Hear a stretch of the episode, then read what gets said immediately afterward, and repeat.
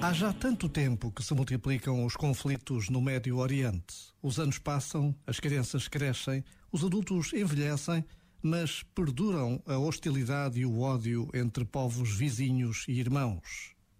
Infelizmente, Martin Luther King continua a ter razão.